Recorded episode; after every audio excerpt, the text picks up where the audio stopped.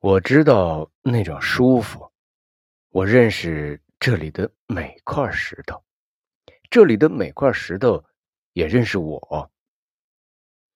我知道这里的每个角落，怎么被岁月堆积成现在这样的光景。这里的每个角落也知道我如何被时间滋长出这样的模样。回老家养病，躺在病床上，才有精力和能力一一回想自己这几年的故事，才觉得这些日子自己唯一可以骄傲的事，是为父亲。选了一块极好的墓地，虽然母亲至今觉得价钱不便宜，算起来是高档住宅区，然而我很享受这种虚荣，因为父亲生前，我一直没能让他过上好一点的生活。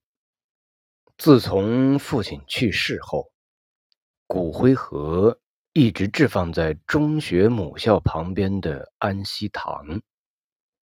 那是母亲的主意。一个考虑是，母亲做义工的庙宇就在那附近。母亲每天要去寺庙帮忙时，会先绕到那灵堂的大门附近，和父亲打声招呼。另一个考虑是，你爸爸喜欢做运动，他太胖。学校的体育场刚好可以让他跑跑步。在我生活的这个小镇，所有人都笃信举头三尺有神明，也相信有魂灵。人与鬼神亲近的生活着，我们还相信魂灵有着和现世一样的属性，会饿到，也会吃太饱，会太胖，然后也会心情不好，也会闷出病来。去世的父亲就以这样的方式继续生活在我的老家。父亲忌日的时候，母亲会拿着点燃的沉香，对着案桌上的牌位问：“今天的卤鹅好吃吧？”有时候家里人会突然闻到他的气息，母亲就会拿着经书念几句，说：“你呀，要多看点经书。”才能去西方极乐世界。这样的光景过了三年，直到去年，二伯突然离世。做生意的大堂哥念叨着一定要入土为安，开着车仔细对比了几个高级的墓地，终于看上梅林古园。一个台湾商人投资的墓园，价钱是不菲。然而，堂哥却一直也希望我父亲的骨灰同样能迁到那儿去。大堂哥的理由是，他们兄弟生前感情就那么好，死后作伴才不寂寞。堂哥。还畅想自己的父亲和我的父亲两个人凑在一起，会不会像以前边喝酒边吹牛？会不会还相约跑去很远的地方看戏？三伯、四伯很赞成，我们十几个堂兄弟也觉得这安排很好。母亲听到这打算，却支支吾吾不肯回应，借口家里有事，匆匆离开所有人的询问。后来又出动大嫂来家里反复追问，他还是犹犹豫豫。太远了，太贵了，呃，我自己会晕车，要去祭扫都不方便。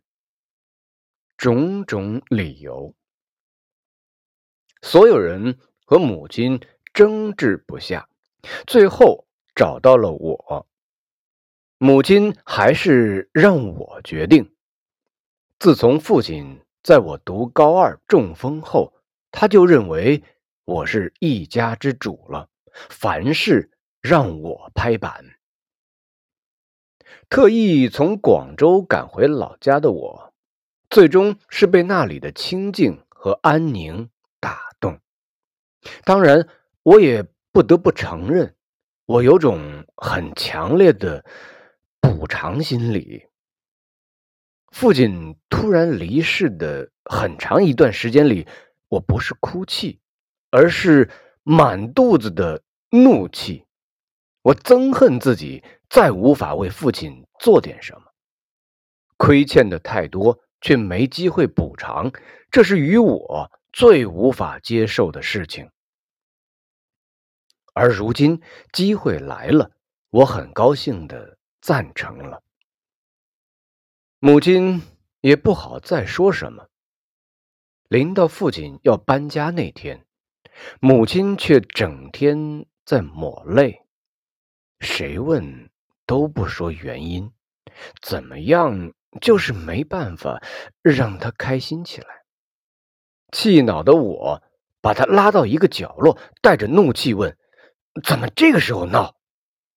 母亲这才像个孩子一样，边抽泣边说：“我我是想到以后再无法每天去和你父亲打招呼了。”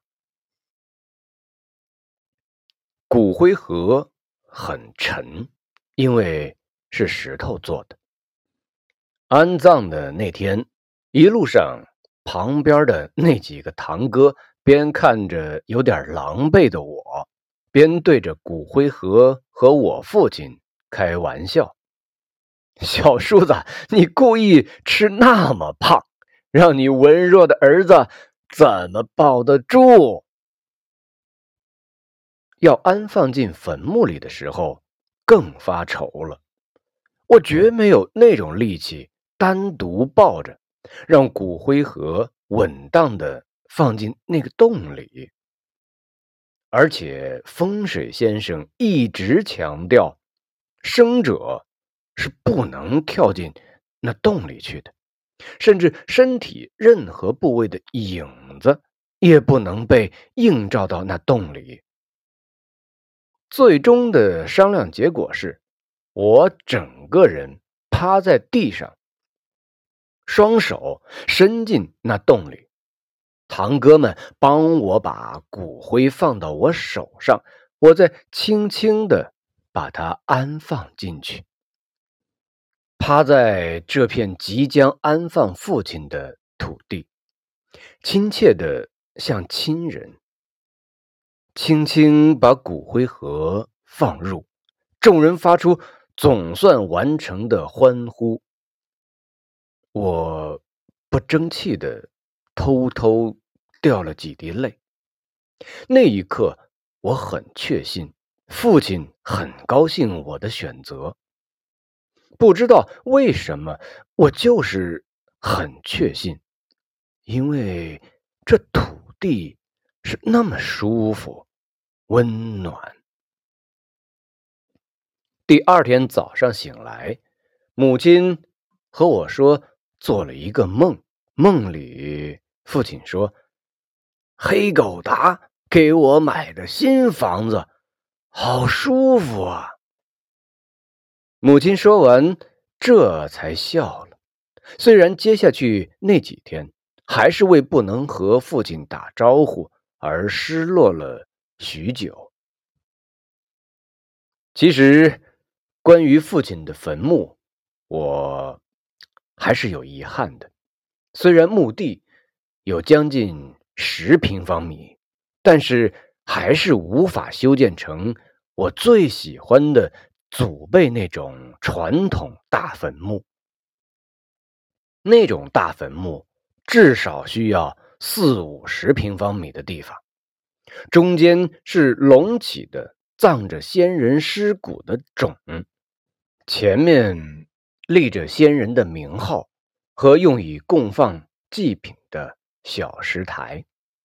围绕着这个中心是倒锥形的高台，每次总是家族的人一齐前来祭扫，先是点烛烧香，然后还要用彩色的纸沾满这整个高台。清明节多风，空气也湿润，满身大汗的粘贴完彩纸。我习惯坐在高台的随便一个地方，任湿润的风轻抚。我特别喜欢清明家族一起祭扫的时刻。每一年祭扫总是不同光景，老的人更老了，新的人不断出来，看着一个又一个。与你有血缘关系的老人，成了你下次来祭扫的那土堆；一个又一个与你同根的小生灵诞生、长大到围着我满山路跑，心里踏实到对生和死毫无畏惧。因此，回来的这几天，身体虽然不舒服。我还是随他们早上到陵园祭扫了父亲和二伯，下午执意要和家族的人步行到山上去祭扫祖父祖母、曾祖父祖母、曾曾祖父祖母、曾曾曾祖父祖母。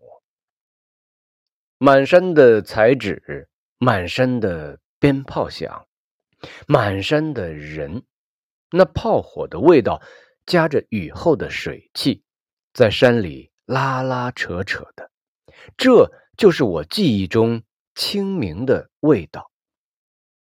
只不过，以前我是最小的那一个孩子，现在一群孩子围着我喊叔叔，他们有的长成一米八五的身高，有的甚至。和我讨论国家大事，在祖父祖母的墓地，这些与你血脉相连的宗亲，跟着不变的礼仪祭拜完，也各自散坐在这高台上，像是一起坐在祖宗的怀抱中，共同围绕着这个埋葬着祖宗的冢。那一刻，我会觉得。自己是切开的木头年轮中的某一环，拥挤的那么心安。我一直相信有魂灵，我也相信母亲那个关于父亲的梦，因为当我身体贴着墓地泥土的那一刻，真切感到那种亲人一样的温暖。我也相信父亲确实会用“家”这个词来形容他的新住所，因为在我的理解中，家不仅仅是一个房子、几个建筑物，家就是这片和我血脉相连、亲人一样的土地。事实上，离家乡很远。对我来说是很不方便的事情，因为遇到事情脆弱无助的时候，我第一反应就是回家。我得承认，并不仅仅是母亲用闽南语说的那句“春节不回没家，清明不回没祖”，让我这一次仓促订机票回家。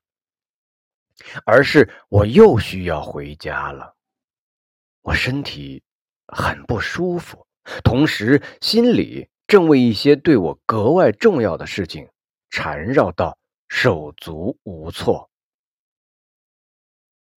为了工作，那灰头土脸、背井离乡的几十次飞行，积分的结果换来了一张回家的免费机票，而且是光鲜亮丽的公务舱。电话里，我对母亲讲：“这多像我现在生活的隐喻。”这次回来的整架飞机。满满当当都是闽南人，坐在公务舱的位置，一个个进机的都是老乡，带着各种款式的贡品，零星散落的话语都是我这次一定要去探探叔父的墓地。小时候，他常把我抱在腿上，给我吃扒了。你奶奶呀！生前一口好的都舍不得吃，最疼我了。可惜你没福，没见到过他。我相信很多闽南人、老华侨都如同我这样生活，累死累活，奔波着，就是为了体面的回家。那个下午。母亲又在祭拜的空隙逗我，开始讲我恋家的故事。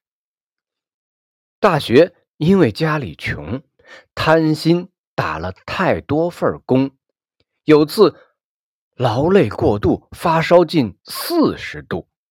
打工的那个补习班负责人叫了几个人要把我送去医院，我半昏迷中哭着。一直喊：“我要回家，我要回家。”为什么一定要回家呀？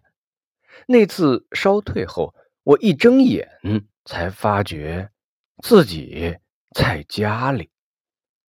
母亲说：“补习班的老师拗不过我，打车送我回来的。”母亲一直逗我。这里有什么呀？为什么一定要回家呀？我张了张口，脸红的说不出话。家里有什么呢？